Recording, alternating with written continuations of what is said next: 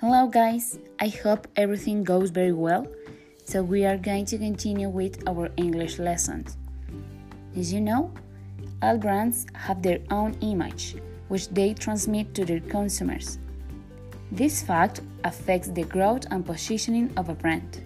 An example of this is Chanel, which reflects fashion, sophistication, elegance, and expensive.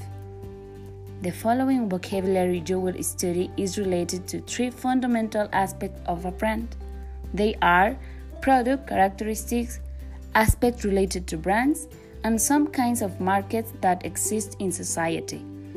All these words will help you to identify and know a little more about brand terms and their properties. Enjoy!